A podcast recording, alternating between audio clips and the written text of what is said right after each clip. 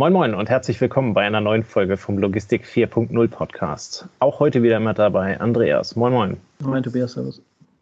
Ja, Andreas, wir haben endlich mal wieder einen Gast äh, dabei. Ähm, unsere, unsere Leitung geht heute ins ferne, ferne Thailand äh, und zwar zu Alex äh, Fischer. Moin, Alex. Ja, moin, ihr beiden. Liebe Grüße. Bei mir ist jetzt, muss ich selber mal gucken, 21 Uhr. Genau, sechs Stunden später wie bei euch. Ja, und, und, und vor allen Dingen deutlich wärmer als bei uns. Ja, abends ist, schon, abends ist schon ein bisschen frisch. Da sollte man sich schon ein kleines Jäckchen mitnehmen, wenn man hier die Ocean Road langfährt. Ja, das, äh, du, du hast unser Neid. Äh, äh wir lassen es dabei. Alex, ähm, äh, aus, den, aus dem Bereich äh, Logistik kennt man dich an, äh, an erster Stelle jetzt nicht unbedingt, ähm, aber wer sich zurückerinnert, wir haben vor einiger Zeit mal eine, eine Folge über sogenannte Logistikaktien gemacht äh, die bei unseren äh, Hörern ähm, ja zumindest, äh, zumindest äh, das Interesse geweckt hat. Und äh, da wir beide sehr börsenbegeistert sind, sehr aktienbegeistert, ähm, haben wir uns gedacht, laden wir doch mal jemanden ein, der davon mehr versteht als wir. Das bist dann du. Ähm, vielleicht hast du ganz kurz Lust, äh, dich ganz kurz vorzustellen und dann machen wir mit der Logistik und den Aktien weiter. Ja, ähm, ich bin Finanzblogger schon seit oh, seit 2009, glaube ich, bin ich schon Finanzblogger und ja, beschäftige mich mit Aktien, speziell mit Dividendenaktien und habe das jetzt so weit exzessiv getrieben, dass ich seit 2018 Deutschland verlassen habe und dauerhaft auf Reisen bin.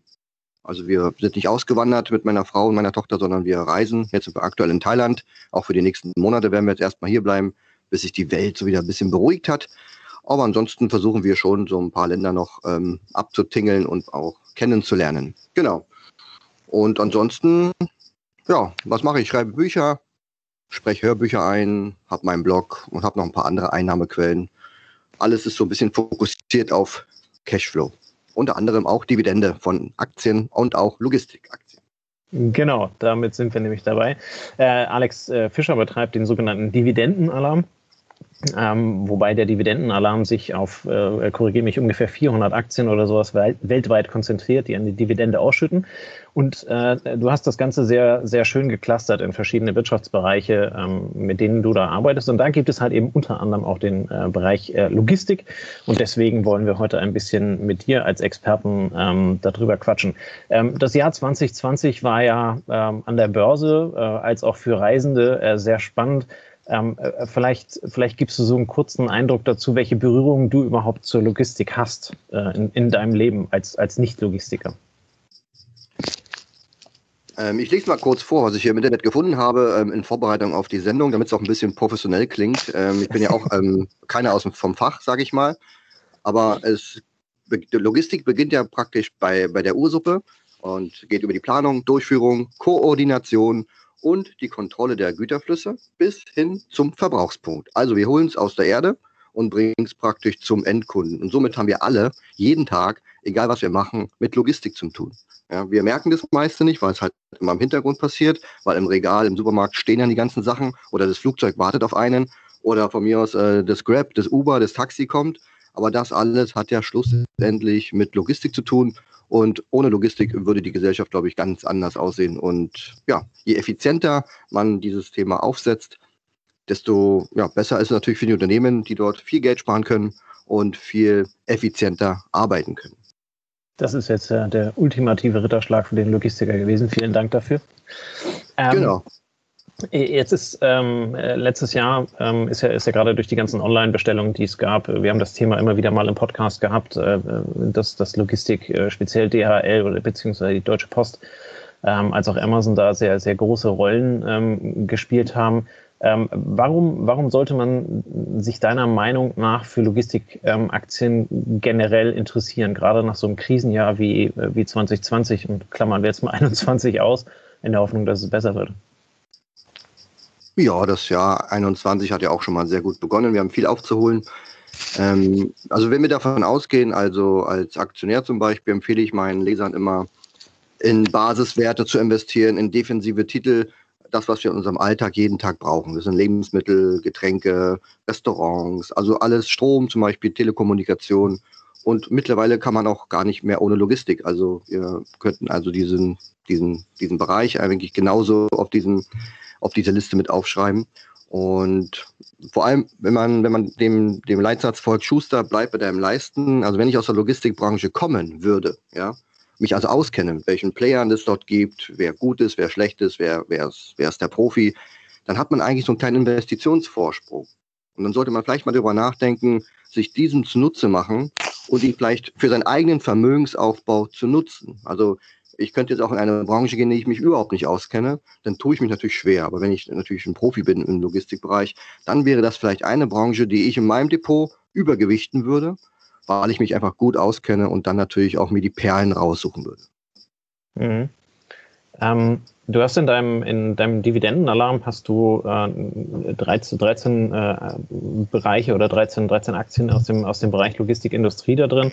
Ähm, da sind, äh, ja, keine Ahnung, Schwergewichte wie die Deutsche Post, äh, FedEx, äh, UPS und so weiter drin. Ähm, mhm. was, was ist so deine, deine generelle Meinung dazu, ähm, wie, die sich in den, wie die sich in den letzten Jahren entwickelt haben? Ähm, du hast ja gerade über die Deutsche Post doch auch sehr viel dann, also über deine, über deine Social Media Kanäle ähm, geteilt, ähm, weil du also in der Aktie dann also auch drin warst. Ähm, was glaubst du mit Blick auf, auf die Digitalisierung der Welt, ähm, welche Rolle Logistik ähm, in, der, in der Zukunft da noch spielen wird? Also ich finde ähm, eine sehr große Rolle. Wir sehen es ja auch aktuell durch die Lockdowns zum Beispiel sind die Frachtraten der Container nach oben gestiegen. Das heißt, die Logistik in diesem Sinne kommt fast zum Erliegen, weil die bestellte Ware nicht mehr ausgeliefert werden kann. Firmen gehen pleite, also da geht es jetzt speziell um die Händler, die ja nicht mehr nachordern und somit ähm, ist Bedarf an Containern. Und wenn dieses ganze System nicht in den Fluss kommt und wirklich ganz, ganz effizient global funktioniert, dann haben wir ein Problem. Also Lockdowns müssen weg, wir müssen zurück zur Normalität. Und die Digitalisierung bringt eben ganz viele Dinge, die für uns mittlerweile schon normal sind, ja. So, so ein Tracking-Code zum Beispiel, ja. Das gab es ja vor ein mhm. paar Jahren noch gar nicht. Ja. ja. Oder so, oder ich kriege zum Beispiel E-Mails, also gerade hier in Asien, da wundere ich mich selber. Wir haben jetzt zum Beispiel hier in Bangkok bei Decathlon und bei Ikea was bestellt und haben es uns hier auf die Insel liefern lassen. Und dann haben wir eine E-Mail gekriegt und er hat gesagt, ähm, die Lieferung kommt am Donnerstag um 9 Uhr bis 10 Uhr. Und da habe ich auch gedacht, na gut, von Bangkok bis hierher, dann auf die Fähre über zwei Inseln bis der hier auf Kopangan Also ob das Montag, äh, Donnerstag um 9 bis 10 Uhr ist, ja. Und um 9.15 Uhr habe ich ein Foto bekommen von meiner Rezeption hier. Und die haben gesagt, du, hier ist Post für dich gekommen. Okay. Also ähm, das ist schon faszinierend. Ich glaube, ich denke mal, in Deutschland wird es eh nicht funktionieren. Ähm, es ist ja auch das Ziel der Logistik, so effizient wie möglich zu sein. Und das ist nicht nur für den Kunden wichtig zu wissen, äh, wann kommt es um neun oder um zehn oder um elf, sondern es ist ja auch wichtig für, den, für, den, für das Unternehmen, wann sind Kapazitäten wieder frei, kann man Sachen zusammenlegen. Also es geht immer nur um den Effizienzgedanken. Und da hilft halt weltweite Vernetzung, deswegen mag ich halt so Player wie UPS oder auch DHL, also von der Deutschen Post, weil ähm, es bringt jetzt nichts für mich, wenn du sagst, du hast jetzt irgendein Unternehmen, was jetzt nur in Bremen aktiv ist, ja. Sobald die was nach Hamburg bringen müssen, tun die sich dann schwer, ja. Also mhm. ich glaube, bei DHL kannst du, ich war jetzt zum Beispiel in Portugal, habe jetzt was nach Deutschland schicken lassen, es funktioniert alles genauso, wie man es kennt. Und wenn ich hier in Bangkok oder irgendwo zu DHL gehe, dann weiß ich, das kommt in Deutschland auch an. Also das ist für mich als Endkunde natürlich schon eine ganz, ganz ähm, wichtige Sache. Und so Sachen wie Tracking Code sind so kleine Sachen, aber im Hintergrund passiert ja viel, viel mehr, zum Beispiel bei Flugzeugen, die stehen ja nicht einfach, wenn sie jetzt von Mallorca nach Berlin fliegen, stehen sie ja nicht zwölf Stunden rum und äh, warten, bis am nächsten Morgen wieder welche einsteigen, sondern Flugzeuge sind ja minutengenau getaktet, die fliegen ja mehrmals hin und her. Da werden ja sogar äh, Rüstzeiten von Piloten und von Crew werden, werden mit eingeplant. Und praktisch ist ja so ein Gerät, so eine Maschine darf ja eigentlich nie stillstehen. Also lieber fliegen Sie nochmal nachts irgendwo, wo Sie hin können, nach, nach was weiß ich wohin. Hauptsache, Sie können am nächsten Morgen um 8 Uhr dann von Athen schon wieder starten. Und das alles kriegt ja ein normaler Mensch wie wir überhaupt nicht mit. Aber das ist halt der Vorteil von so einem großen Konzern, die einfach Geld in die Hand nehmen können und damit ihre Effizienz steigern können. Mhm. Hast du denn, äh, hast du denn aus der, aus der Gruppe deiner, deiner Aktien so eine, so eine Lieblingslogistik-Aktie? Ja, ich mag halt alle Aktien, die mir Gewinne bringen, natürlich. Ähm, okay. ähm, also ich mag zum Beispiel Aktien, die so einen Monopolstatus haben. Da gibt es ja in den USA und in Kanada zum Beispiel die Eisenbahngesellschaften. Ich nenne jetzt mal Union Pacific, die habe ich bei mir auch im Depot. Ähm, du musst dir das vorstellen, die haben halt Milliardenwerte in Form von Schienen. Und du musst davon ausgehen, dass da jetzt kein zweiter kommt und sagt, okay, da liegt jetzt ein Schienennetz, ich habe es hier gerade offen, äh, die haben äh, 51.000 oder 52.000 Kilometer Schienennetz und da frage ich mich, kommt da jetzt morgen ein Konkurrent und legt neben dein Schienennetz ein neues Schienennetz? Nein, wird er natürlich nicht machen. Und somit haben, haben solche Unternehmen, also ich glaube hier, die haben eine Marge von 40 Prozent, Union Pacific. Also das ist ein extrem lukratives Geschäft. Natürlich hochintensiv in der, in der Unterhaltung. Aber wenn es keinen anderen gibt, dann wird das auch alles refinanziert. Und das sind Unternehmen, die haben für mich Monopolcharakter. Und du siehst es auch am Kursverlauf. Na klar, knicken die auch mal ein, wenn irgendwo Fukushima dann ein Kraftwerk platzt oder hier Corona-Krise. Ne? Ähm, aber unterm Strich, wenn du langfristig diese, diese Charts von solchen Unternehmen anschaust, die gehen immer nur nach von links unten nach rechts oben. Hm. Um, Alex, Andreas, du, du hattest auch eine Frage, genau. Ja, Alex, du beobachtest ja als äh, Investor verschiedene Branchen auch über sehr lange Zeiträume. Also wie du gesagt hast, seit 2009 bist du aktiv oder wahrscheinlich schon vorher ähm, ja. fürs Investieren. Hast du eine Wahrnehmung, wie sich Logistik vielleicht verändert hat in der Bedeutung zwischen den Branchen? Kannst du da so einen externen Blick geben? Ähm, also ich finde, die Digitalisierung hat hier deutlich schneller vorangeschritten. Guck mal, bei Telekommunikation geht es nur darum, 3G, 4G, 5G, ja. Da hängt man eine andere mhm. Antenne dran, da brauchst du ein neues Endgerät. Aber im Grunde ist da jetzt nicht so viel zu tun, ja. Aber ich finde, ähm, so Tracking-Code und diese ganze Digitalisierung ist doch schon noch ziemlich neu in Betrachtung auf Langfristigkeit. Lass es vielleicht ein paar Jahre sein, wo wir das wirklich jetzt nutzen. Und bestes Beispiel ist ja auch Amazon. Du bestellst was ja. und gerade in, in, den Großräumen, dann sagen die dir, okay, wir bringen es dir in vier Stunden. Puh, okay, vier Stunden, ja, so schnell hätte ich es jetzt gar nicht gebraucht. Aber ähm, das ist offenbar der Zeitgeist. Und das geht nur, wenn du ein, ein Netz hast, was digital am besten noch ohne Menschen funktioniert, weil Menschen machen ja Fehler. Und deswegen sind ja die Lager auch voll mit Robotern. Und vielleicht einer, der das Paketband noch zuklebt. Aber ja, ähm, zum Beispiel ein anderes Beispiel in Australien. Ähm, wir haben jetzt von Union Pacific gesprochen. Äh, wir können von Rio Tinto sprechen. Das ist ja der, einer der größten Bergbaukonzerne. Die, da fahren die Züge ohne Menschen. Also da haben die Züge, die sind, glaube ich, also ich habe jetzt keine genaue Zahl, lass die 20 Kilometer lang sein. Es äh, vorne sechs Lokomotiven und hinten dran 800 äh, Waggons. Die fahren ohne, dass ein Mensch da drin sitzt, äh, durch die Pampa bis ans Meer und dann auf die Schiffe und dann ab nach China. Oder diese komischen Muldenkipper, ja, die so groß sind wie, wie fünf Einfamilienhäuser. Ja. Habt ihr bestimmt auch schon mal gesehen. Da, da ist auch keiner mehr drin. Also es ist einfach effizienter, eine Maschine etwas machen zu lassen, weil die einfach viel genauer arbeiten kann. Du kannst am Computer sitzen und das alles mit, einem, mit einer Software programmieren lassen, dass sie sich nicht über den Haufen fahren, sondern dass sie sich um Millimeter genau ähm, versetzt fahren. Und das bringt dir den maximalen Ertrag. Und ich habe es ja, glaube ich, schon achtmal gesagt. Also Effizienz ist das, was wir ähm, in jeder Branche wollen. Und die Logistik ist da, glaube ich, einer der Vorreiter, weil alles immer, immer mehr wird. Also heute hat ja die Deutsche Post ähm, Jahreszahlen verkündet. Und äh, die haben gesagt, Corona war natürlich Paketaufkommen extrem hoch. Und es wird auch äh, noch eine gewisse Zeit hoch bleiben, wird sicherlich äh, dann auch wieder ein bisschen zurückgehen. Aber du musst dir jetzt mal vorstellen, die haben, ähm, wie viele Milliarden Pakete die bewegen im Jahr. So wie, so wie Hände kannst du gar nicht zählen. Also das ist ein Durchlauf, das sind Bruchteile von Sekunden, wo so ein Paket irgendwo kurz anhält, gescannt wird und dann sofort weiterläuft. Und das, da darf nichts schiefgehen, da darf nichts, äh, keine Ahnung, ein Corona-Ausfall, irgendein Lager oder so sein. Ja, das ist dann schon logistisch eine Herausforderung. Ja, ja, das ist so das Ziel von uns als Logistikern, dass wir im Endeffekt die Systeme relativ robust machen, damit sie eben ihren Output liefern, ähm, sagen wir, möglichst egal, was passiert. Ja. Genau, da kannst du keinen brauchen, der Corona kriegt dann nimmst du einen Roboter, aber der kriegt dann halt kein Corona.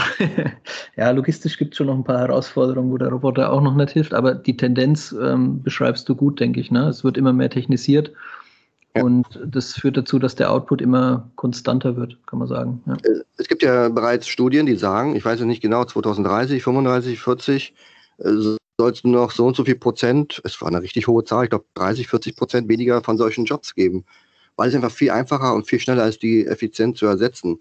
Und mhm. da kommen wir in ein anderes Thema, wo dann sich dann die, die Staaten Gedanken machen müssen, was machen wir mit diesen ganzen Menschen?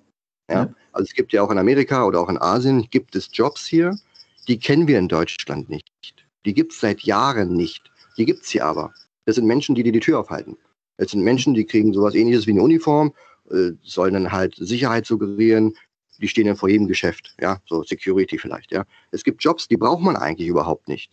Aber die Firmen halten diese Jobs vor, Putzkräfte en masse, ähm, am Flughafen zum Beispiel äh, hier in, in, Bangkok. Also sie haben eine Manpower durch dieses, ähm, durch diese Quarantäne, wo man jetzt hier ankommt. Das kannst du dir nicht vorstellen. So viele Menschen habe ich ja in deutschen Flugzeug, Flughafen noch nie gesehen.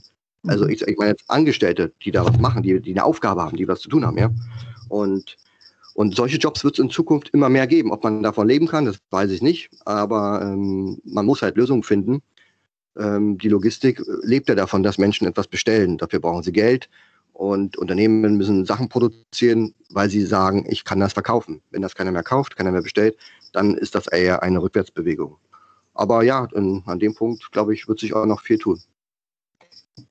Also da sind wir noch im, im Optimierungszyklus äh, in der Aufwärtsspirale und da wird es wahrscheinlich auch keinen zurückgeben, weil wer zurückgeht, der wird ja vom Markt abgestraft. Ne? So als Richtig, ja. Aber ich als Endkunde zum Beispiel wünsche mir auch so ein bisschen die Effizienz und der ganze Kram interessiert mich als Endkunde ja gar nicht. Ob das nun um 16 Uhr kommt oder um 15 Uhr, ist für mich auch nicht relevant. Aber was mir zum Beispiel hilft, ist, dass ich selber bestimmen kann, wann ich es abhole. Ob in mhm. dieser Postbox oder dass ich sage, nee, bring die lieber Mittwoch um 7 Uhr. Ja, das sind so für mich so schon die nächsten Schritte, dass ich sage, schick mir mal den Tracking-Code, wenn mir einer was schickt. Und ich bestimme dann, wann ihr mir das zuschickt. Ne? Ja. Man kann jetzt ankreuzen, Samstag oder nicht. Aber ich hätte gern schon, dass ihr Mittwoch um 12 kommt. Und das wird so der nächste Schritt sein. Und dafür braucht es dann wieder Manpower. Weil diese kleinen Ameisen, die dann durch die Stadt laufen und die Sachen überall abgeben, also da glaube ich noch nicht dran, dass da bald ein Roboter an der Tür klingelt. Ähm, und auch diese Postboxen, ähm, die müsste dann immer größer, immer mehr werden. Ja, gut, in der Großstadt geht es vielleicht, aber zu Hause auf dem Land, da hättest du schon gerne in den Garten geworfen, den neuen Fernseher. Ähm, ja, da geht es auf jeden Fall noch hin. Da ist noch viel, viele Möglichkeiten, zumindest.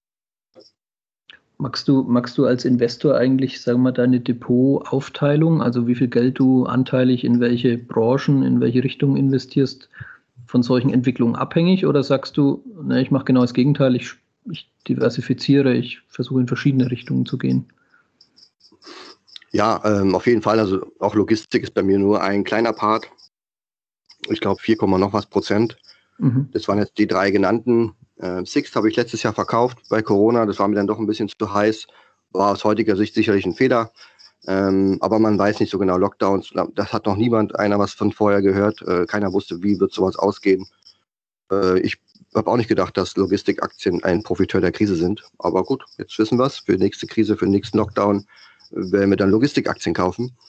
Ähm, aber ansonsten versuche ich schon breit zu diversifizieren und achte halt eher auf Unterbewertungen und Logistikaktien sind jetzt wirklich durch die Corona-Krise zu den Profiteuren, äh, zählen sie zu den Profiteuren und damit sind sie jetzt zum Teil auch schon überbewertet. Also UPS habe ich zum Beispiel schon verkauft. Deutsche Aktien hängen da immer so ein bisschen zurück, deswegen ist die Deutsche Post noch nicht überbewertet. Ähm, da ist noch ein bisschen Luft, aber ja, US-Werte sind da schon ein bisschen voran. Ja, was gibt es noch? Ja, so die amerikanischen und kanadischen Eisenbahnkonzerne, wenn man die einmal im Depot hat, gibt man sie eigentlich selten wieder her. Weil, also wenn man davon ausgeht, man will sie günstig kaufen, dann kriegt man eigentlich fast nie den, den Fuß in die Tür. Corona war jetzt sowas, da habe ich mir Union Pacific gegönnt letztes Jahr. Und ich glaube, die bleibt doch erstmal ewig im Depot. Wie schätzt du da die Auswirkungen ähm, des Regierungswechsels äh, in Washington? Sagst du dann, also so, das ist das Thema auch bei uns hier im Podcast häufig, ne? das neue Thema äh, regenerative Energien, alternative Antriebe. Was ist da dein Bild drauf? Oder sagst du, naja, was in der, was in der Wahlveranstaltung kommt und was wirklich gemacht wird, sind nochmal zwei unterschiedliche Paar Schuhe? Also, also das mit Trump und Biden, ich glaube, das war jetzt eigentlich non, ein Non-Event. Das Problem war die Unsicherheit. Also man weiß jetzt nicht, bleibt es jetzt Trump oder wird es jetzt Biden. Ne? Mhm. Und dann sah es in einer Weile so aus, wie Trump wird wiedergewählt. Dann sah es dann doch aus, dass Biden zieht. Dann haben sie jetzt nach der Wahl, äh, war es nicht klar, was ist denn jetzt nun? Das ist das Problem an der Börse, die Unsicherheit. Es ist eigentlich im Grunde egal, wer von den beiden da jetzt weitermacht, weil man weiß ja, der macht das und der andere macht das. Und am Ende äh, Wirtschaft zugrunde äh, reiten wird jetzt auch keiner von beiden. Äh, beiden, na, schönes, schönes Wortspiel. Äh, aber ähm, in Deutschland zum Beispiel ist es ja auch ähnlich. Ja? Man hört ja so den Tenor so der Gesellschaft, egal wie man wählt, ist immer die gleiche Suppe. Also was soll ich mir jetzt die, die Gedanken machen, ob jetzt FDP 10% kriegt oder die Grünen. Okay, bei den Grünen würde ich mir Gedanken machen, äh, wenn die zu stark wären. Also es ist am Ende einfach so, die Wirtschaft muss ihren eigenen Weg gehen. Und wenn du im Vorfeld schon weißt, dass der Wirtschaft irgendwelche Steine in den Weg gelegt werden. Ja, wenn jetzt die Grünen oder die Linken kommen und sagen, wir werden jetzt hier mal ne, ähm, alles untereinander schön fleißig aufteilen, jeder gleich viel, dann weißt du, das kann am Ende nicht funktionieren. Ja? Kapital, äh, Kapitalismus funktioniert halt ein bisschen anders. Aber in Amerika mache ich mir da weniger Sorgen. Deswegen habe ich auch deutsche Aktien eher am wenigsten im Depot. Also am meisten habe ich US-Aktien, dann kommen jetzt britische Aktien, die sind jetzt seit dem Brexit, seit 2016, hängen die wirklich durch. Da hatte man wirklich eine Menge Möglichkeiten, Aktien einzusammeln. Und an dritter Stelle kommen erst deutsche Aktien. Da gibt es nicht so viele, die mich so interessieren. Also ich habe natürlich BSF, Allianz, so Siemens, Post. Und da müsste ich schon gucken, was ich noch habe aus Deutschland. Aber ein paar habe ich schon, aber so viel im Vergleich ist es dann nicht. Aber du machst jetzt keinen, also du, du richtest jetzt dein Depot nicht neu aus, wenn Biden gewählt wird, weil er einen Green Deal anstrebt und du denkst, dann geht mir auf die Schiene oder so, sondern du sagst, pff, ich, ich baue mein System so auf, dass ich eher auf die Einzelwerte zähle und dann. Ja, also genau, also ich fokussiere mich ja auf Einzelwerte, genau, das war ja der Stichpunkt. Ich investiere jetzt nicht in ETFs, wo du ja so einen großen Korb kaufst, wo alles drin ist, äh, gut und schlecht und ich nehme mal das Beispiel Royal Dutch Shell oder BP zum Beispiel. Ja? Äh, wir können sie ja mal nennen als Öllogistiker. Ja? Mhm. Ähm, ich vertraue einfach diesen großen Konzernen. Die sind ja heute Ölkonzerne, die Öl pumpen und Öl verarbeiten und alles Mögliche damit machen. Und jetzt heißt es ja, Öl ist tot. Das ist durchaus möglich, dass Öl irgendwann mal tot ist, aber im Moment ähm, können wir nicht ohne Öl. Und es wird auch noch ein paar Monate dauern. Und jetzt haben die beiden verkündet und die anderen natürlich auch alle, dass sie jetzt ihre Investitionen in neue Ölexploration zusammenstreichen, kürzen und das in erneuerbare Energien stecken. So, jetzt gehen wir mal ein paar Jahre voraus, fünf Jahre, zehn Jahre, dann gibt es bestimmt immer noch Dutch Shell. Aber vielleicht haben die dann, also den Gedanken muss man mal zulassen, vielleicht nur noch 50 Prozent Öl. Und vielleicht haben die dann 50 Prozent Wasserstoff, Wind und was alles noch gibt. Ja, alles Mögliche. Bäume, Wald. Ich glaube, Shell habe ich mal gelesen, ist einer der größten Waldbesitzer auf der Welt. Ja? Den Gedanken muss man auch mal zulassen. Und warum soll ich jetzt mein Depot umändern, weil jetzt jemand kommt und sagt, er will Green Energy oder solche Sachen? Also ein Politiker, der ist ja in vier Jahren vielleicht wieder weg oder in acht Jahren. Mhm. Die Unternehmen machen das. Also die stellen sich auf. Wenn sie das nicht können, dann sind sie irgendwann weg vom Fenster, ja. Und deswegen versuche ich natürlich, solchen Unternehmen zu folgen, guck, was die machen. Äh, die Deutsche Post hat ja die Elektroautos rausgebracht der, ähm, dieser, dieser Unternehmenszweig war ja auch schon totgesagt und jetzt lebt es ja wieder auf, jetzt wollen sie es verkaufen und jetzt gibt es wohl Interessenten. Also du siehst, die Unternehmen suchen sich selber ihren Weg und du musst halt sie nur dabei begleiten oder vielleicht auch mal an sie glauben. Aber du musst eigentlich als Aktionär nicht viel machen, außer dich vielleicht ein bisschen informieren, ein bisschen einlesen zu den einzelnen Unternehmen. Wenn dir da was fehlt, wenn du zum Beispiel siehst, BP will grün werden, Shell will grün werden, und wenn du dann siehst, hm, Exxon will jetzt irgendwie gar nicht grün werden, dann kannst du immer noch sagen, gut, dann verzichte ich auf Exxon und kaufe mir halt ein bisschen mehr Shell. Das wäre auch eine Idee, so vorzugehen. Das heißt, du machst es ein bisschen ähnlich wie wir, wenn wir Mitarbeiter suchen. Wir gucken eher auf die Charaktereigenschaften und auf, ähm, soll man sagen, die Anlagen. Und das, was sie dann tun, wird dann schon das Richtige sein, wenn man die richtigen Charaktereigenschaften und die richtigen Anlagen wählt. Fast schon ein bisschen philosophisch. ja, man kann als, als Arbeitgeber natürlich auch ähm, selbst viel dafür tun, dass Mitarbeiter so werden, wie sie äh, werden sollen. Ja. Das, das, vergessen auch viele Arbeitgeber. Aber ja, im Grunde ist es so, ähm, du musst praktisch schauen, was du erwartest und dann den Weg bereiten halt. Ne? Das klingt jetzt auch wieder philosophisch, aber bei Unternehmen ist es halt einfach so, so ein Unternehmen, ich weiß ja nicht wie viel, wir haben ja gerade Union Pacific offen, ähm, steht jetzt nicht da, wie viele Menschen da arbeiten, aber lass es mal ein paar hunderttausend Menschen da, ach hier steht's, ja, fast 40.000, 42.000 Menschen haben da mal vor ein paar Jahren gearbeitet. Weißt du, die stehen jeden Morgen auf und satteln die Züge und fahren durch die Pampa und machen das alles. Ich muss mir da nicht so viel Gedanken machen. Ähm, solange die nichts Illegales machen, solange die eine gute Marge haben, mit Unternehmen zusammenarbeiten, die sagen, hey, ich brauche da mal so einen Zug, der mir von A nach B meine Ware liefert, läuft das eigentlich alles. Und was, was für mich wichtig ist, zum Beispiel Kontinuität zum Beispiel bei der Dividende, also dass die kontinuierlich angehoben wird, dass sie nicht gesenkt wird oder dass die Unternehmen einfach seit Jahrzehnten, ich sehe es gerade hier, gegründet, Union Pacific 1862, guck mal, die sind ja schon älter wie ich. Ja, also, ein paar Jahre. Ja, ein paar Jahre, genau. Also die machen, also seit 1862 machen die das, ja. Und da kann man auch schon ein bisschen drauf vertrauen, dass sie das richtig machen. Okay. Und also das ist jetzt mal so Im Kontrast zu dem, was letztes Jahr so häufig in, der, in den Medien als Börsenaktivität beschrieben wurde, ist deine Ausrichtung mit der Dividendenaktie aber eine ganz andere, als jetzt zu sagen, ich suche jetzt eine Aktie, die gehypt wird, weil sie in den Medien kommt und dann springe ich wieder ab, wenn sie sich verdoppelt hat. Das ist dann gar nicht dein langfristiges Ziel. Nein, komischerweise ist Aktien, die ich einsammle, ich achte ja darauf, dass sie eine gewisse Unterbewertung haben. Ja. Und wenn ich die dann kaufe, dann habe ich oft das Gefühl, hm, warum kauft die denn jetzt keiner? Warum, warum steht die denn nicht in jeder Zeitung? Warum wird die denn nicht durch Facebook gejagt? Ähm, ich weiß auch nicht warum. Ähm, die Leute fokussieren sich doch auf andere Sachen. Es muss halt groß geschrien werden. Hier, äh, wie heißt er? Elon Musk ähm, hat irgendwo was geraucht und was getwittert. Da sind die Leute heiß drauf. Dann kaufen sie halt eine extrem teure Aktie, die dann immer noch teurer wird und so. Pff, okay.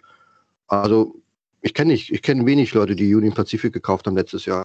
Aber gut, wenn ich hier reingucke, ähm, wann habe ich die gekauft?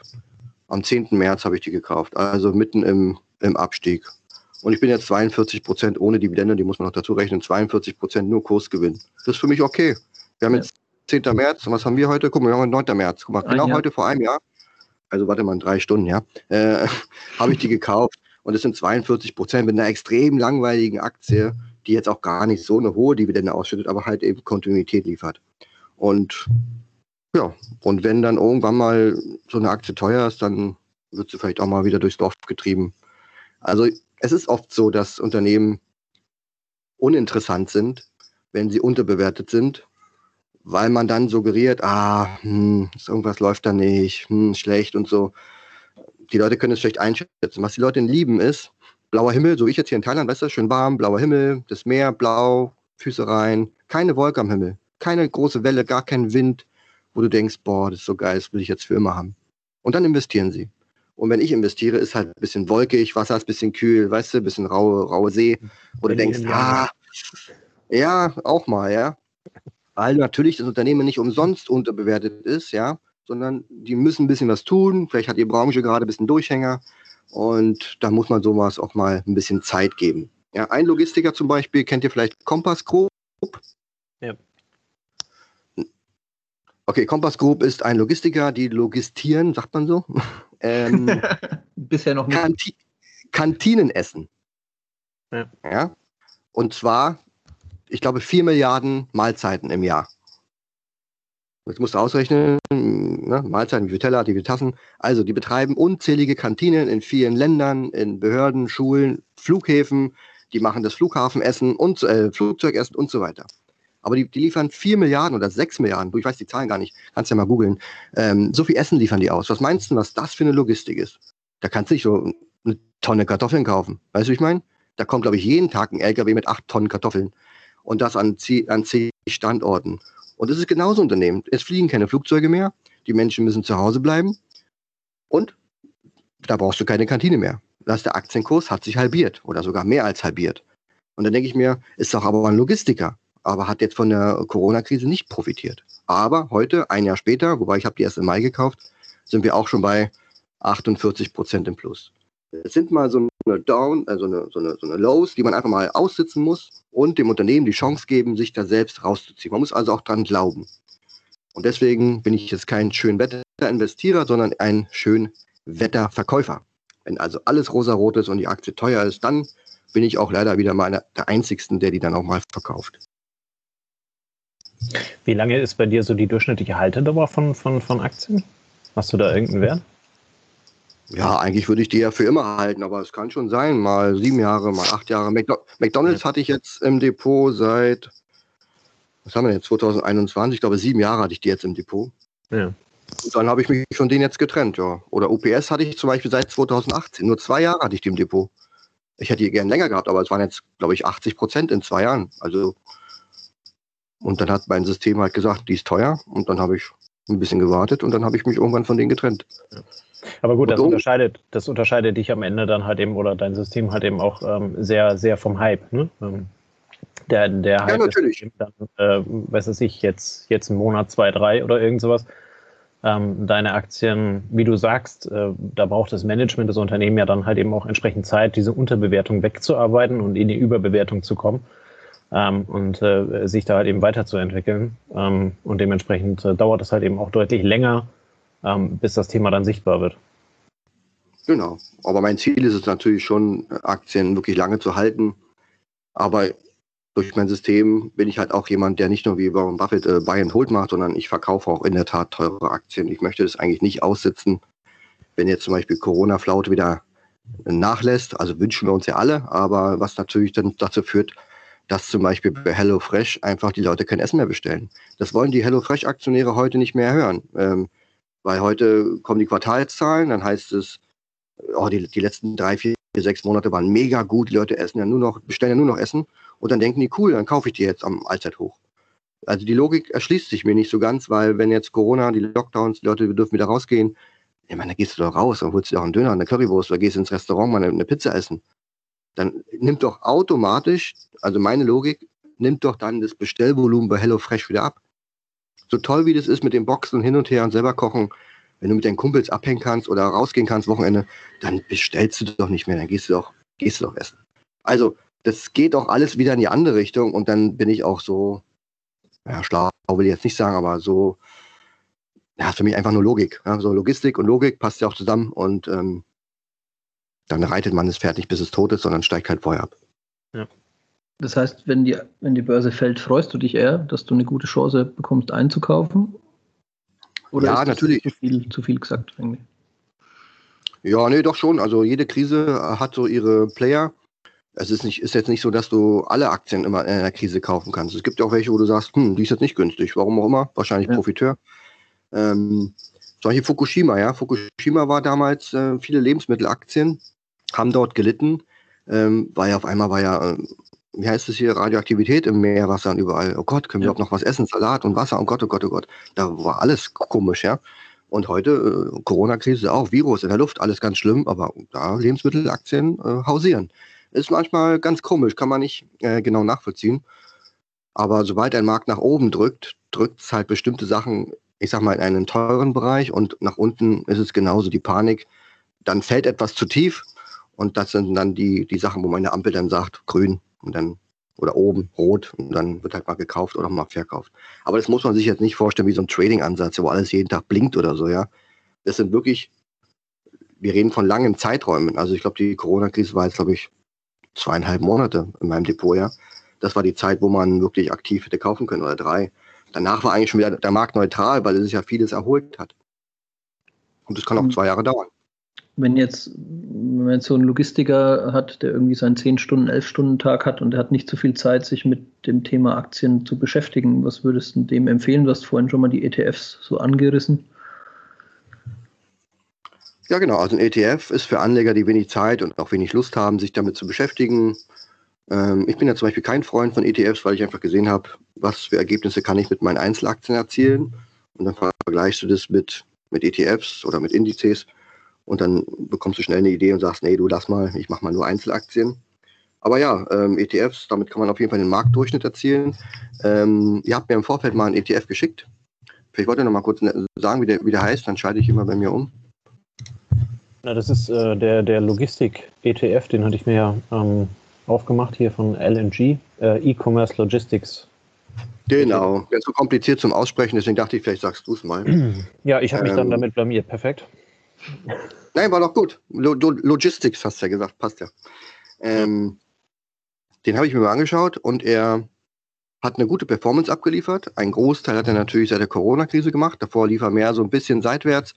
Aber ist ja egal, das Endergebnis zählt auf drei Jahressicht zum Beispiel. Ähm, lief er ungefähr gleich mit UPS. Mhm. Also ziemlich gleich, also am Endergebnis ziemlich gleich. UPS war zwischendrin ein bisschen besser. Deutsche Post lief von allen Werten all den Wert, die ich jetzt gleich nenne, am besten. Ja, also Deutsche Post hat das beste Ergebnis geliefert, geliefert in den letzten drei Jahren. Deutsche Gründlichkeit. Ja, und das sind die Top 3. Und dann drunter ähm, ähm, kommt dann der DAX als allerschlechtestes. Also der, der Logistik-ETF hat praktisch besser performt als der deutsche Aktienindex. Und das ist gar nicht mal so schlecht. Ja. Ja, das ist ganz spannend. Also äh, wir haben uns äh, in der Vorbereitung auf das Gespräch halt eben genau mal darum gekümmert, ob es denn überhaupt sowas gibt wie ein Logistik-ETF. Und es war ehrlicherweise auch der einzige, der zumindest mit den Worten Logistik-ETF und, äh, mhm. und ETF überhaupt zu finden war. Bin mir relativ sicher, dass es da also noch andere gibt, aber wenn man da, äh, wenn man in denen mal reinschaut oder ähm, noch vorher äh, in, in in, in andere Logistik-ETFs oder zumindest transportlastige, da hast du halt eben Amazon dann immer mit einer relativ hohen Bewertung drin oder mhm. mit, einem hohen, äh, mit, hohen, mit, einer hohen Gewichtung drin, äh, teilweise 20, 30 Prozent, das war es dann halt eben auch nicht. Ähm, der ETF hat jetzt hier als, als größte Position mit 6 Prozent, hat der Veep Shop Holdings aus China drin. Ne? Mhm. Aber dann halt eben in den Top 10 äh, hat er also äh, Carry Logistik, äh, AP Möller, Maersk, ähm, XPO Logistik, Kühne und Nagel, Nippon Express, Japan Post. Also das ist schon ja der, der, der, In einige noch, ja. Mhm. der, der Inbegriff von, von Logistik. Ich glaube insgesamt hat er 56 Werte drin. Mhm. Ähm, und äh, ja, ne? also für, für den kleinen Logistiker, so wie du gesagt hast, äh, ist das vielleicht eine gute Idee, damit anzufangen. Da ist man dann halt eben direkt in 56 Werte investiert. Ja, es sind 56 Werte da drin. Ähm, also ich habe äh, zum Beispiel in, in, in, Vorbereitung auf die Sendung bin ich jetzt auch auf Kühne und Nagel gestoßen, die ja. eigentlich wirklich ein gutes, solides Unternehmen sind. Ja. Okay, die letzten zwei Jahre mussten sie einmal die Dividende senken, aber gut, davor lief es auch wie am Schnürchen. Und dann denkst du dir, weißt du, auf der Autobahn fahren ja die LKWs vorbei, Kühne und Nagel, ja, mal kennst du, ein kleiner Logistikbude, ne? Und dann gucke ich hier so und dann machen die 20 Milliarden Franken Umsatz im Jahr. Ja. So denke ich mir doch, alter Schwede, ja. Alter Schweizer, ja. Ja, rechne, rechne das mal aus in, in so ein, in so ein, wie, wie viele LKW-Touren du da fahren musst, ja? Ja. Ja, ja auch, auch, auch, Maersk, ne? Maersk äh, aus ja, ja, die sind ja die, die, größten, die, die großen ja. Schiffe da. Und, äh, ja. ja, also von daher, das, das sind halt eben dann schon Gewichte und äh, so wie du eingangs auch gesagt hast, Logistik ist eigentlich überall, es sieht halt eben nur nicht jeder. Mhm. Ähm, äh, wenn, wenn halt eben unser Billigspielzeug aus China irgendwie kommen muss, dann muss es halt eben meistens über einen Container äh, und, und dann über ein Schiff hier rüber gekarrt werden. Und da haben wir dann halt eben schon wieder Logistik, ja. Also die Relation auch zwischen medialer Aufmerksamkeit und dem, was vielleicht gesamtgesellschaftlich bewegt wird, ist bei Logistik einfach unterdurchschnittlich. Ne? Das, Auf die, Eisen, Fall, ja. die, die Eisenbahnwaggons, die in Amerika das Erz von A nach B schippern, interessieren halt jetzt äh, vermutlich immer die breite Masse nicht unbedingt. Ne? Ja. ja. die klingen halt ja. eben auch nicht so geil wie ein Twitter-Account von Elon Musk. Ne? also, ähm, ja, von daher sind das, sind das dann halt eben teilweise sehr bodenständige Aktien. Ja, das oder HelloFresh. Ja, du siehst, du siehst ja auch HelloFresh in der, in der Krise, die machen ja auch gutes Marketing. Das ist ja das, ja. Weil, sie, weil sie Marketing für den Endkunden machen. Ja. Kühne und Nagel macht, glaube ich, keine Werbung für Endkunden. Weißt du, wie ich meine? Und deswegen ist vielen Kühne und Nagel nur, nur ein Begriff im Sinne von, dass sie hinter einem LKW herfahren, wo das draufsteht. Ja. Ja, spannend. Ähm, Alex, du hast vor kurzer Zeit äh, einen, einen Artikel äh, veröffentlicht über mit, mit einer, na, nennen wir das nicht Zukunftsvision, aber zumindest deiner, deiner Einschätzung darüber, ähm, wie sich die Weltwirtschaft in den nächsten Jahren ähm, äh, verändert und hast da so auf ein paar asiatische ähm, äh, Aktien geschaut, beziehungsweise Märkte. Ähm, gilt das tendenziell auch für die Logistik? Wie ist da so deine Einschätzung, wie es in der Zukunft dann äh, in der Weltwirtschaft weitergeht, auch mit, mit Blick auf die Logistik, die sich da ja dann zwangsläufig ergibt? Naja, im Moment ist es ja so, es kommt ja irgendwie alles aus Asien, hast ja gerade selber gesagt, ja. Also alles, was irgendwie aus Plastik ist oder. Wobei ich habe in meinem Artikel auch geschrieben, Asien ist oft verrufen mit so Billigheimern, ne? Aber guck mal, die ganzen iPhones, die MacBooks, die kommen auch alle aus Asien, ja. Also ich glaube, man bekommt die Qualität, die man bestellt. Und wenn bei uns so ähm, die Gesellschaft sagt, ähm, ja, ich will es so billig wie möglich haben, ich glaube, dann gibt es Hersteller, die sagen, okay, dann mache ich dir so billig wie möglich. Ja, aber es wird dann trotzdem für viel Geld hier verramscht, ja. Und wie gesagt, also Qualität gibt es in Asien, man muss sie halt nur bestellen. Und es ist halt so, durch die Demografie leidet halt Europa und auch Amerika auch in den nächsten Jahren. Und das ist ein unumkehrbarer, ähm, wie sagt man, Zustand, also der Prozess, genau, ein un unumkehrbarer Prozess. Und Asien hat eine junge Gesellschaft einfach. Und das Problem wird sein, dass sich in Europa viel verändern muss, was wir heute wissen, aber sich niemand drum kümmert. Und deswegen ist es mir wichtig, dass ich gerne Unternehmen im Depot haben möchte, die auch eine gewisse, einen Fuß in der Tür haben. In Asien hätte ich jetzt was gesagt. Also es sollte schon ein bisschen mehr sein. Wie BASF zum Beispiel. Ja, BASF hat jetzt, ist eines der ersten Konzerne, westlichen Konzerne, die in China 4 Milliarden investieren ohne Joint Venture. Ja, also die Chinesen haben es zugelassen. Sonst war es immer nur mit Joint Venture möglich. Ne? BMW mit dem, BSF mit dem. Du darfst alleine in China nicht irgendwie ein Business aufmachen oder deine Firma dahin hin transportieren und Geld verdienen. Es war immer nur mit Joint Venture möglich. Und so langsam öffnet sich auch China und sagt, okay, ich sag dir eins, die wollen auch bloß nur Know-how-Transfer abgrasen, ja. Also da müssen die Unternehmen natürlich auch aufpassen, wie weit gehen wir nach Asien und wo dorthin und was bleibt dann noch für uns, ja. Die Chinesen rennen um den ganzen Globus und kaufen überall die Unternehmen auf. In, Ameri äh, in Afrika die, die Rohstoffe und die Ländereien. Und ja, in China selber sagt aber, nee, bei uns könnt ihr das nicht machen. Und das ist auch so ein bisschen zwiegespalten, ähm, dass es hier in der westlichen Welt zugelassen wird, aber dort äh, praktisch praktiziert wird und es zum Leid aller ist. Ja. Und es gibt aber noch ganz, ganz viele andere Länder in Asien, ähm, neben Japan und Südkorea und was alles noch gibt, Südostasien, selbst Pazifik, also mit, mit Australien, wo man wirklich gute und ähm, qualitative Unternehmen findet. Und da bin ich selber gerade dabei, mein Depot wirklich auszubauen. Und das erste, was ich gemacht habe, ich habe geguckt, jeden einzelnen Depotwert bei mir, was für einen Asienanteil hat denn der zum Beispiel? Wir haben ja vorhin gesprochen von Rio Tinto, ne? die holen das Eisenerz aus dem Boden und bringen das von Australien rüber nach China. Das fällt ja in Europa hier gar keinem auf.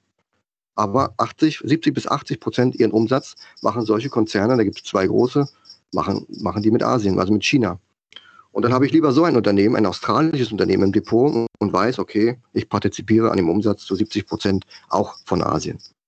Als dass ich mir jetzt irgendeine China-Bude hole, wo ich wieder den Namen aussprechen kann, wo ich weder weiß, gibt es die wirklich, ähm, ja, ist halt wirklich schwierig in diesem Land. Aber in Asien lebt jeder zweite Mensch auf diesem Planeten.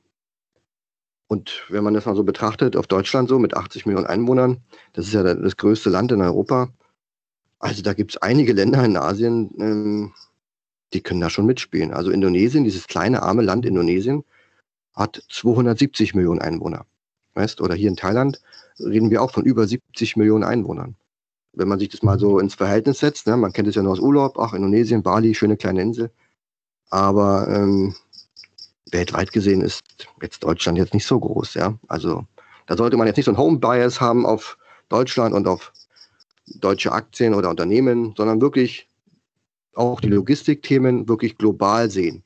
Und dann würde ich mich immer auf die stürzen, die da, wo ich hingehe, wo ich hinfliege, wo die schon da sind. Ja? Also ich war jetzt schon ganz schön weit und überall und Australien und keine Ahnung, Amerika. Aber Siemens und Coca-Cola, McDonalds und Allianz, die sind da schon immer. Also da muss ich nicht lange suchen. Die sind dann schon da, wenn ich komme. Ja. Na, ich finde, ähm, als, als, als Vergleichswert hast du jetzt gerade gesagt, die 80 Millionen von Deutschland und äh, mit den 270 äh, Millionen in Indonesien. Ähm, aber äh, trotzdem gibt es ja auch ein offizielles Ranking, äh, was dann also das, äh, das Bruttoinlandsprodukt oder das GDP ist.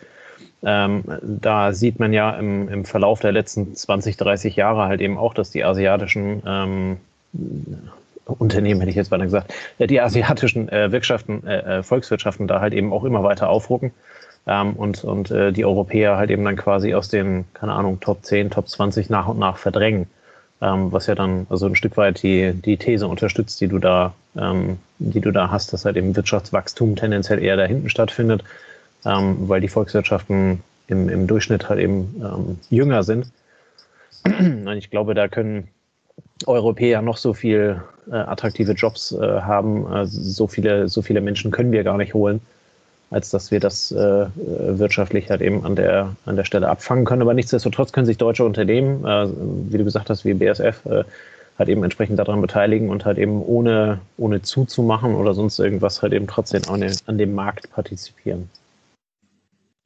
Ja, und das ist auch ganz wichtig, weil ähm, ich bin der Meinung, Europa ist viel zu bürokratisch, steuerlich viel zu unattraktiv. Und ja, es gibt noch viele andere Themen, denke ich mal, äh, was man machen könnte. Aber du merkst ja selber vielleicht seit Jahren, es tut sich irgendwie nichts. Also irgendwie wird es entweder nicht gesehen oder man will es nicht sehen. Und deswegen fühle ich mich eigentlich auch hier in Asien ziemlich wohl. Ich habe jetzt auch noch nicht alles gesehen hier, ist halt auch riesig alles. Mhm. Aber ich will zumindest in meinem Depot mit der Zeit gehen und da nicht irgendwie hinten anstehen und mit irgendeiner Bude hausieren gehen, wo ich denke, naja gut, ob es das noch gibt in drei Jahren, weißt du? Ja. Und dann, und deswegen ist mein Depot, also wenn ihr das Depot sehen könntet, würdet ihr wahrscheinlich 80 Prozent der Unternehmen würdet ihr kennen. Ja, sind einfach namenhafte Unternehmen. Keine Ahnung, Starbucks zum Beispiel mit 35.000 Filialen, ja, sowas. Das kennt man einfach alles. Und 80, äh, 20 Prozent sind vielleicht ein bisschen kleinere Spezial Spezialisten so aus bestimmten Branchen. Und ansonsten, ja, eigentlich Größe ist für mich gleichzeitig auch Stärke. Und wenn da noch ein guter Asienanteil dabei ist, dann Heidewitzka, du. dann aber. dann aber. Vorletzte Frage, Alex. Ähm, was würdest du von uns äh, Logistikern äh, aus, deiner, aus deiner Investorensicht, was würdest du dir da ähm, wünschen ähm, als, als Investor oder halt eben auch als, als ähm, Kunde, was bisher noch nicht, noch nicht zu der Zufriedenheit erfüllt ist, wie du dir äh, das, äh, das wünschen würdest? Also ich finde so, manchmal könnte mal der Fokus ein bisschen mehr auf Kunden ausgerichtet sein. Du weißt ja selber, das ist alles mit Nummern, Zahlen, Tracking, alles wird digitalisiert. Aber der Kunde steht dann da, kriegt eine kryptische E-Mail, äh, was heißt das ne? und wann kommt es und keiner weiß es so genau. Oder wenn du zum Beispiel mit dem ganzen Flugbuch, das ist so, für mich stresst mich, mich stresst das immer total, Flüge buchen. Das muss alles organisiert sein, bis du am Endpunkt ankommst das ist auf der Webseite alles toll. Oh, schöne Sitze und coole Sitz, äh, Licht und alles im Flugzeug. Essen ist nett. Aber diese Flugbucherei, ja, die ewig durchgeklickt und alles. Man, das braucht man im Hintergrund, damit es alles irgendwie funktioniert mit diesen Flugzeugen. Aber dann kriegst du äh, einen Code. Dann musst du dich wieder einloggen. Dann kriegst du irgendwas, was du ausdrucken musst. Oder so ein, so ein QR-Code auf dem Handy. Dann habe ich aber drei QR-Codes, weil wir ja zu dritt sind, aber wir haben nur ein Handy. Und so weiter und so weiter. Du hast ständig, eckst du, sage ich mal, irgendwo an, während des Prozesses der Ausführung. Ja? Dann kommst du am Flughafen an, ja, musst du trotzdem zum Check-in-Schalter, weil du ein Kind hast, weil du einen zu großen Koffer hast oder weil du zwei Koffer hast. Dann kriegst du doch wieder eine ausgedruckte Bordkarte. Dann denke ich mir, boah, warum habe ich das alles auf iPhone geschoben? Warum habe ich das alles in digital? Ja, dann rennst du wieder mit diesen Papierdingern rum. Also, das ist manchmal noch ein bisschen irgendwie wenig bis zum Endkunden gedacht. Für das Unternehmen passt das alles, alles digital, alles wird durchgeschleust. Aber bei, als Kunde bin ich manchmal schon ein bisschen genervt irgendwie, wenn du auch keinen fragen kannst, ne? Ruf doch mal an bei der Lufthansa oder irgendwo und klär doch mal auf, wo du gerade sitzt und was du für ein Problem hast. Und das sind so Jobs, wo ich glaube, wo ich vorhin gesagt habe, da wird es in Zukunft Jobs geben, die wir heute nicht bereit sind zu bezahlen, aber dann bezahlen müssen, weil die Menschen sonst einfach nichts mehr zu tun haben. Und dann wird es sowas geben, das werden absolute Billigjobs sein, Servicejobs einfach. Die wird es einfach geben, weil die Leute ein bisschen Geld verdienen müssen. Und dann wirst du an jeder Ecke irgendwo Leute haben, die dir helfen, was sagen, was tun oder dich unterstützen. Und die gibt es hier in Asien schon. Und in Amerika gibt es auch schon. Da haben sie aber auch, da haben sie auch drei Jobs, ne, muss man auch sagen. Also das ist ja. jetzt nichts, wo ich herbeisehne, sondern das ist leider der Nachteil der Digitalisierung, dass die Menschen beschäftigt werden müssen und trotzdem Geld verdienen äh, müssen. Und das führt dazu, dass sie drei Jobs haben werden am Ende. Ne? Ja. Ja, ob das dann gut oder besser als heute ist, äh, das, das, das müssen wir dann schauen, aber es sind sicherlich große Herausforderungen, ähm, die wir, die ja, wir an Stelle haben. Der Andreas hat es ja vorhin gesagt, du kannst als Unternehmen jetzt aber auch nicht direkt einen anderen Weg gehen und sagen, hey, ich möchte aber gut bezahlte Menschen hier in Deutschland haben. Das Lohnniveau ist in Deutschland sehr hoch. Auch die das Lebenshaltungskosten sind sehr hoch. Die Steuerbelastung ist sehr hoch. Damit sind wir unattraktiv auf, in dieser Welt. Und ähm, das können andere günstiger, schneller und besser machen. Und, mhm. das Problem ist, und das Problem ist einfach, du kannst jetzt als Unternehmen, jetzt rauscht es ganz schön doll hier, weiß ich gar nicht, ist es bei mir oder bei euch? Nö. Okay. Jetzt kannst du als Unternehmen jetzt nicht hingehen und sagen, nee, ich mache das nicht, ich zahle meinen Leuten wirklich gutes Geld und, und bleib dabei und, und mach was anders. Dann bist du ganz schnell weg, weil andere an dir vorbeiziehen und sagen, du, bei UPS kriege ich es aber für 20 Prozent günstiger. Dann kannst du den Mitarbeitern sagen, du, ich habe es versucht, aber wir sind pleite. Und das ist leider so ein bisschen die Problematik an der Sache. Aber wir können uns mal mitnehmen, dass man als, das macht man als Logistiker ja noch eher verhalten, dass man wirklich vom Kunden aus denkt. Und ich glaube, da werden wir schon noch viele Entwicklungen auch bei uns in der Branche sehen. Ne? Also unabhängig davon, ob das dann jemand macht, der jetzt viel oder wenig verdient, aber dieses, ähm, wenn ich einen Prozess in den Griff habe, dann kann ich noch ein Stück besser werden, indem ich den Kunden auch noch so gut begleite, dass es für ihn keine Belastung ist. Ja. Ja, zum Beispiel, nimm mal so einen Tracking-Code, da gibt es ja etliche und dann gibst du den, erstmal find mal, wo du den eingibst. Bei OBS hat es zum Beispiel ganz gut geklappt, wo wir in Portugal waren. Da hast du einen Link, da muss ich gar nichts eingeben, wird es sofort aufgerufen und dann steht in, in für mich als Mensch lesbaren Sätzen, was passiert. Ihr Paket erreichte das Logistikzentrum 1 um 17.05 Uhr. Und dann steht da, es wurde verladen auf einen LKW und ist jetzt zum Zielort B. Das ist was, damit kann ich was anfangen. Aber es gibt Tracking-Codes, da gibt es einen, steht in der A75, 17.05 Uhr gecheckt. Hm, okay. Was auch immer das bedeutet für mich jetzt, weißt du? Es könnte ja. bedeuten, ist alles läuft alles. Und, und da mag ich es persönlich schon sehr personalisiert. Dass man mit mir redet, auch wenn es nur ein Computer ist von mir aus, aber wenn er mir das genau erklärt, ja, ich bin jetzt hier kurz vor Berlin, ja, wird noch verladen, ist kalt draußen, aber dein Paket ist schön warm, hat Temperatur von 8 Grad, mach dir keine Sorgen. Ne? Sowas zum Beispiel. ja, sehr schön. Alex, äh, obligatorische letzte Frage, mit der äh, beenden wir unser Podcast mit, äh, mit Interviewgästen immer sehr gerne. Mhm. Ähm, du hast, äh, du hast ein äh, ja, spannendes Leben hinter dir, will ich so nicht sagen. Das klingt so, als wenn es zu Ende ist. Aber du hast ein sehr spannendes. Bitte? Als 80-Jähriger, ja. Naja, naja, wenn du, wenn du damals bei der Gründung 1862 von, von der Union äh, Pacific mit dabei warst, ne? Äh, bist, das bist du ja doch. Ähm, du, du hast einen spannenden Lebenslauf. Was, was hat dich ähm, angetrieben? Wir verweisen da immer gerne Buch, Film, Podcast, Medium, weiß der Geier was. Irgendwas. Äh, was hat dir die Inspiration gegeben, den Lebenslauf so zu gestalten, ähm, wie du ihn bisher gestaltet hast? Also es ist ja oft so, dass man ja dem Geld hinterherrennt und reich werden möchte und Millionär werden möchte. Und das war oft auch mein Gedanke, dass ich immer nach was gesucht habe, wo ich vielleicht auch mal irgendwie reich werden könnte. Und dann bin ich aber irgendwie nicht auf, auf die Schiene, wo wir bei Logistik mal bleiben, hier auf die Schiene gekommen, wo es heißt, du brauchst eine Million, zwei Millionen, drei Millionen und wie kannst du die Millionen irgendwie kriegen? Sondern ich bin irgendwie frühzeitig auf das Thema Cashflow gekommen. Und ähm, Cashflow bedeutet ja eigentlich, dass stetig Geld reinkommt.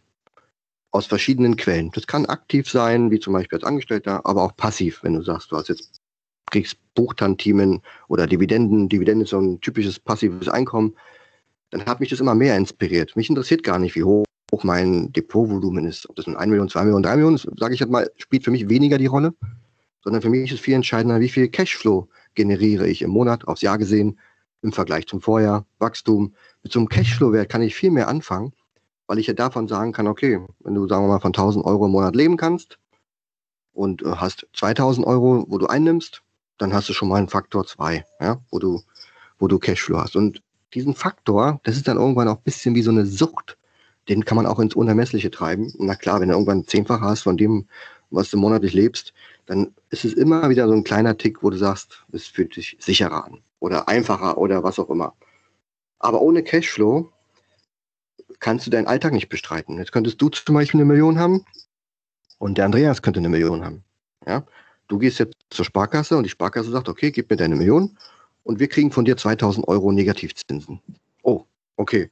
Dann gehst du erstmal arbeiten. Du musst einen neuen Job suchen, weil du kannst mit der Million jetzt nichts anfangen, weil du musst ja noch dein Haus und dein Essen und dein Auto bezahlen und noch der Bank 2000 Euro Negativzinsen geben. Und der Andreas zum Beispiel, der ist ein bisschen schlauer, der hat sich einen Logistik-ETF geholt. Weißt du? Und wenn es auch einer ist, der eine Ausschüttung hat, dann hat er eine Million und kriegt vielleicht im Jahr 40.000 Euro an Erträgen. Oder vielleicht hat er auch Dividendenaktien wie UPS oder Deutsche Post. Wir haben ja heute ein paar besprochen. Und dann könnte er sagen, du guck mal, von 40.000 Euro kann ich eigentlich gut leben. Ja, dann macht er noch ein bisschen ähm, Trainerjob hier bei seinem Heimverein auf so geringfügigen, geringfügigen Basis oder hilft noch bei seiner Tante im, im Shop aus für vier Stunden am Wochenende. Aber ansonsten sagt er sich, habe ich mein Einkommen, meine Dividendenaktien laufen alles ist gut. Und deswegen ist für mich der Cashflow viel, viel wichtiger als die Höhe des Vermögens, weil da kann man viel falsch machen.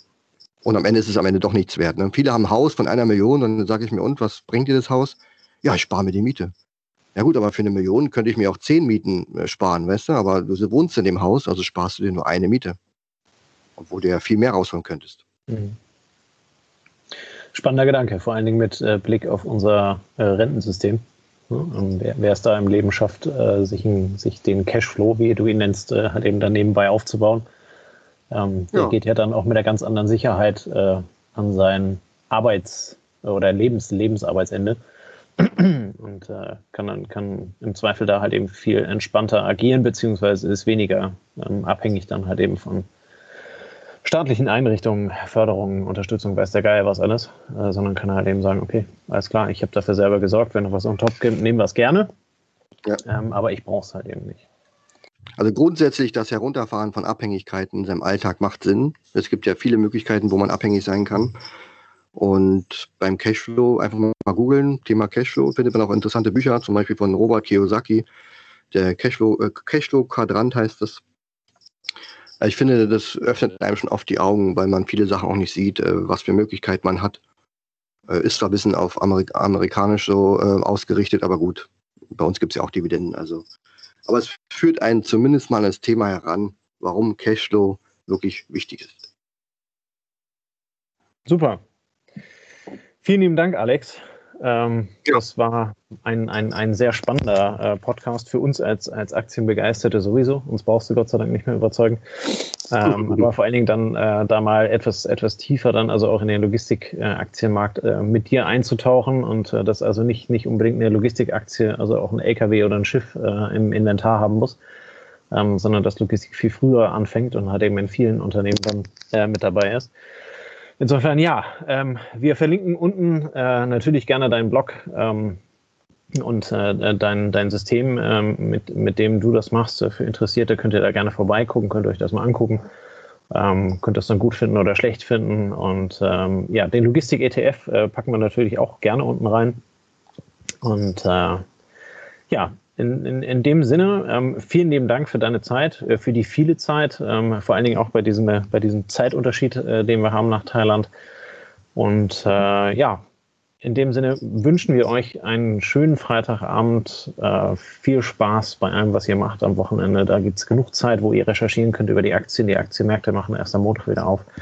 Wer weiß, was, was, was ihr bis dahin herausfindet bei Alex auf dem Blog, gibt es viele spannende Blog, Blogbeiträge dazu. Ähm, und äh, ja, in diesem Sinne wünschen wir euch alles Gute. Bis dann. Ciao, ciao. Servus. Ciao. Danke euch. Das war eine neue Folge des Logistik 4.0 Podcasts. Wir möchten dir helfen, neue Themen im Bereich der Logistik zu entdecken, zukünftige Entwicklungen und Trends kennenzulernen und dich zu vernetzen. Um regelmäßig zu neuen Folgen informiert zu werden, werde Mitglied in unserer Gruppe Logistik 4.0 auf LinkedIn oder folge dem Logistik 4.0 Profilen auf Facebook, YouTube oder Instagram. Hast du einen interessanten Themenvorschlag oder möchtest du dich als Interviewgast bewerben? Kontaktiere uns per E-Mail an logistik 4.0 at gmail.com oder auf einem der anderen Kanäle. Alle findest du jeweils in den Shownotes zum Draufklicken. Bei persönlichen Kontaktanfragen an uns schreib uns gerne direkt dein Anliegen dazu, damit wir wissen, wie wir diese Anfrage einordnen können und dich unter dem täglichen Spam schnell herausfischen können. Vielen Dank und weiterhin viel Spaß mit dem Logistik 4.0 Podcast.